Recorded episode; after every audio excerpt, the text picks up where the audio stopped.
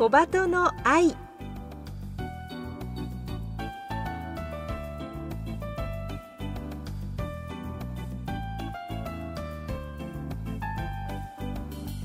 小鳩の愛ポッドキャストまたはラジオクラウドでお聞きの皆さんこんにちは。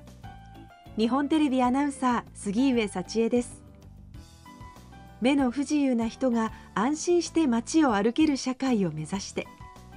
この番組では視覚障害者も晴眼者も共に役立つ情報話題をお届けしています。ラジオ日本では毎週土曜午前8時15分から KNB ラジオでは毎週日曜午前7時15分から15分番組として放送しています。このポッドキャストではゲストの方へのインタビュー部分のみ抜粋してお送りします。本放送と合わせてこちらのポッドキャストもどうぞお楽しみください。それでは小鳩の愛ポッドキャスト今週もスタートです。視覚障害者信号機横断プロジェクトプロジェクトリーダーの谷田妙子さんに今週もお話を伺います。谷田さんよろしくお願いいたします。お願いします。先週は目の不自由な方が道路を横断する際にどういった点に困っているのかお送りしました。音響式信号機があると信号の色がアナウンスされたり青に点灯している間は音が流れたりするなど信号の様子がわかります。しかし音響式信号機はまだ全体の1割程度しかなく騒音問題によって早朝夜間は音が鳴らない場所もあるということでした。こうした問題を解決すべく新しい信号機というのが開発されているそうですね。はい。歩行者支援装置で、えー、コードカピックスという警察庁主導で開発された信号機なんです、はい、見た目は通常の信号機と変わらないんですけれども実は Bluetooth の電波を使って信号機情報を送信しています。スマートフォン専用アプリを開けば24時間音声や振動で信号の状態を知ることができるんです。画期的ですね。そうなんですよ。このコードカピックス信号機なら音を止められてしまう時間帯でもアプリを立ち上げれば信号の色が分かり安全に横断することができます。今皆さんもスマートフォンはね欠かせないツールになっていますからそのスマホで情報が得られるっていうのはとてもいいなと思うんですけれども実際の使い勝手というのはどうなんでしょうか？はい例えば〇〇通りが青になりました。〇〇通りが赤です。のようにアナウンスされるんですが、はい、〇〇通りが自分の向いている方向の信号かどうかがわからない。という点では改善が必要だと思います。確かに慣れている場所でも意外と通りの名前までは知らなかったりしますしね。そうですね。また電波状況によっては信号情報を受信できないというケースもあります。そうですよね。その他にはえー、視覚障害者は白杖を持って歩くので雨が降った時などは右手に白杖で左手に傘を差して歩くと、まあ、スマホ操作はちょっと難しい状況ですね。盲導犬を連れている方も同じことが起こっています。確かにお天気によってはこう手がね塞がってしまうというのはちょっと使いにくい場合もあるかもしれないですね。はいえー、視覚障害者はスマホが使えない方も多いためスマホなどのデバイスを使わずに横断できるようになると良いなと思っています。そうですね。現在コードカピックスの信号機は全国で370箇所程度ついているんですけれども単純に47都道府県で割り振ったとしても1つの県に78機しかなくって、コードカピックス信号機にあのまず巡り合うということが難しい状況です。まさにそうですよね。はいでまた設置されていない県というのもまだまだありますので住んでいる地域でかつ、えー、視覚障害者が利用する歩くルートですねそこに、うん、えードカピックス信号機が設置されているかどうかっていうと確率はかなり低くて事前に警察庁のホームページなどで、えー、設置場所の確認は必要になってきます。うん本当にこう思ったよりもかなり数が少ないっていうことでこのね番組をお聞きの方の中で使ったことがあるという方いらっしゃるでしょうか。ご自身の周りにあるかどうかやはり一度ね警察庁のホームページなどで調べてみるといいかもしれないですね。そうですね。えー、個人的な意見なんですけれども現在はコードカピックスの信号機はあくまでも音の止められてしまう時間帯を保管するものとして捉える方がいいと思います。音の出る信号機があって、えー、横断歩道の点字ブロックのエスコートゾーンがあってさらにコードカピックス信号機の機能があれば夜間早朝の音を止められてしまう時間帯に利用すると渡りやすくなるのかなと私は捉えています。そうですね。まだまだこう課題が多いということですがこう今後期待できる点というのも大いにあるそうですね。はい、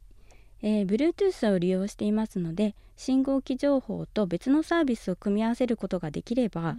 新しいサービスを提供できるのではないかなと考えています。なるほど。例えばなんですけれども Bluetooth を音に変換することも技術的には可能だそうですので、えー、今後ですねコードカピックスが音響式信号機のように音を出してあと夜間早朝音を止められてしまっている時間帯にアプリで保管することができれば音響式信号機をわざわざ設置しなくてもコードカピックスだけで1台2役できるのかなというふうに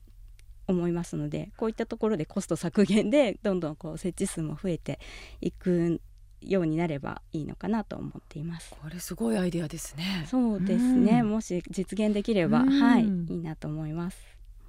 その他で言えばあのコードカピックスの Bluetooth と地図などのナビゲーションシステムを組み合わせると専用アプリの課題である横断する方向が分かるようになるんじゃないかなと思っていますまあ、こういったコラボに期待していますしアプリを開発される方にはそういった部分も視野に入れてくださると嬉しいです。うんね、こういった実際に使う方の意見っていうのはでもすごく参考になるでしょうね。そうですね、ね、そういうあの意見を取り入れてくださると本当にユーザーとして使いやすくなるかなと思います。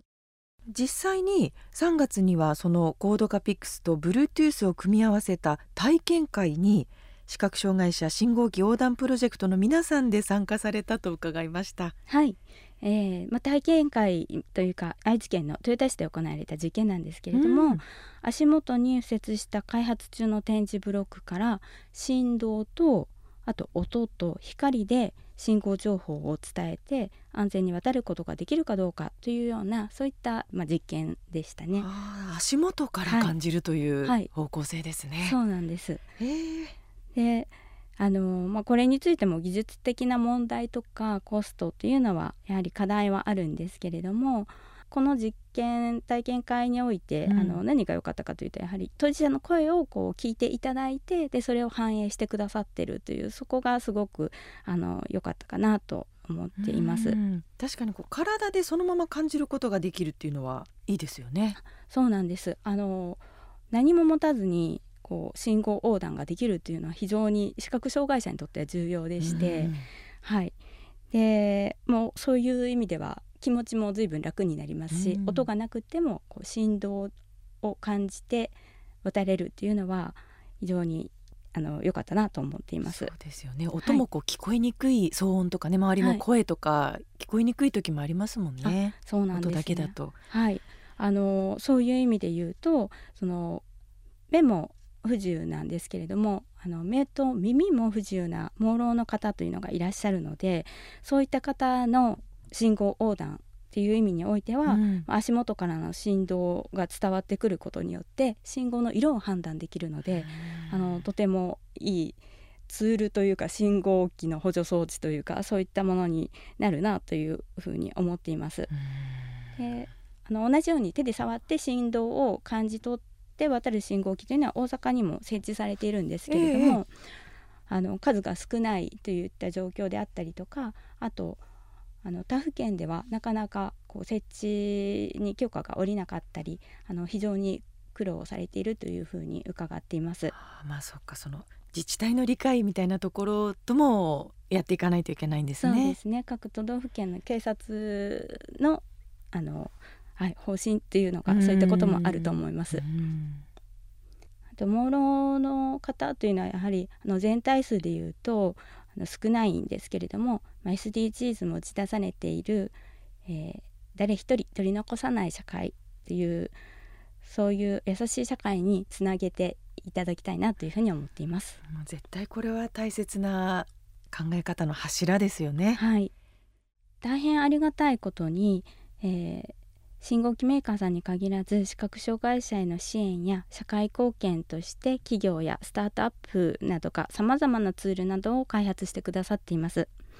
でそういった中でユーザー視点という観点は非常に大切なので、うん、そういった意味で技術だけが先行したり当事者からの無理な要望となってしまわないようどちらかに偏ることなく、うん、共に作り上げていく競争社会というのを目指してあのいろんな方を巻き込みながら活動に取り組みたいなと考えています。確かにお互いにというかねいろんな人の意見を交わし合うということはまず大事ですよね。はいその通りだと思います。うんあの視覚障害者の方全盲の方もいればもう見え方がそれぞれ違うロービジョンの方もいてあの困っている背景などもそれぞれに異なっているためですね。もう要望というのが一つではなく様々なんですね。なのであの例えば視覚障害者の A さんはピヨピヨあの格好っていう音の出る信号機ですね。そういった信号機を希望しているんですけれども、うん、A さんが希望するこの音の信号機があの全ての横断歩道に設置されれば視覚障害者の信号横断問題を解決するかというとそういうわけではなく、まあ、本当にあの A さんもいれば B さんは先ほどもあのお伝えしました盲ろの方ですね。盲ろの方が手で触る信号機を欲しいというふうにあの言ったり C さんは音の信号機やそういった手で触る信号機いらないのでエスコートゾーンというその横断歩道上にある展示ブロックですねそれだけでいいっていう人もいますしあの本当さまざまな意見が出てくると思います。そうですよね。確かにこう光なら感じるとか、はい、この色なら見えるとかいろいろそうなんですよ。正解が一つじゃないところは確かに難しそうですけれどね。はい、はいまあ、本当にあのどれが視覚障害者にとっていいものかとか、うそういったことを警察やあの支援者の方が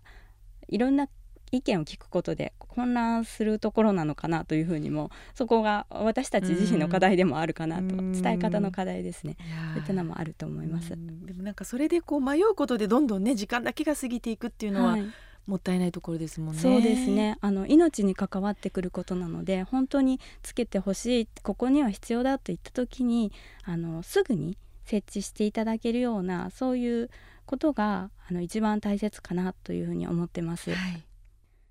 えー、私たちは視覚障害者の道路の横断環境を整える上で正しい情報を確認して警察や行政信号機メーカーに対しては一方方向の予防だけではなくて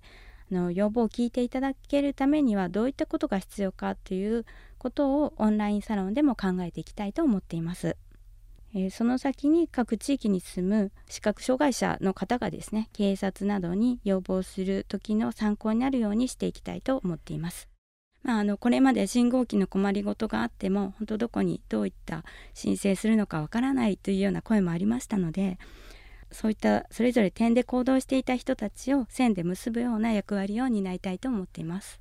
どんな方も見える人も見えない人もどんな見え方の人も安心安全に道路を横断できるという社会が絶対に理想だと思いますのでこう一人ではなくて多くの方のね意見が集まれば大きな力になると思います。そして当事者の皆さんだけではなくこのラジオをお聞きの皆さんにも手伝えることがあるんですよね谷田さん。はい。えー、皆さんの住んでいる地域や街中で視覚障害者が信号横断に躊躇しているようなそういった光景を見ました時はですね是非皆さんの方から「青ですよ一緒に渡りましょうか」と声をかけていただけるととても嬉しいです。中にはよく知っているルートであったりとかすると「あの結構です」って言われる方もいると思うんですけれどもその次に出会う視覚障害者は困っているかもしれないのであの何回でもお声掛けいただけると嬉しいです。どうぞよろしくお願いします。本当にね一言の声をかける勇気でお互いがね気持ちよく過ごせる、はい、それが結局いい社会につながっていきますよね。はい。もうあのどんな機会やツールよりもあのお声がけっていう声がけが本当一番の助けになりますのでぜひよろしくお願いします。はい私も心がけたいと思います。ありがとうございます。谷田さん今日はありがとうございました。ありがとうございました。お送りしてまいりました小鳩の愛。2週にわたって視覚障害者信号機横断プロジェクトの谷田妙子さんにお話を伺いました。いかがでしたか？今回取り上げました視覚障害者の信号横断の問題については今後も継続的に番組で取り上げていきたいと考えています。皆さんもご意見があればお聞かせください。メールアドレスはコバトアットマーク jorf.co.jp コバトアットマーク jorf.co.jp までお寄せください。また視覚障害者信号機横断プロジェクトでは常時参加者を募集していますお問い合わせはメールアドレス信号ドットプロジェクト2アットマーク gmail.com までどうぞここまでのお相手は日本テレビアナウンサー杉上幸恵でした。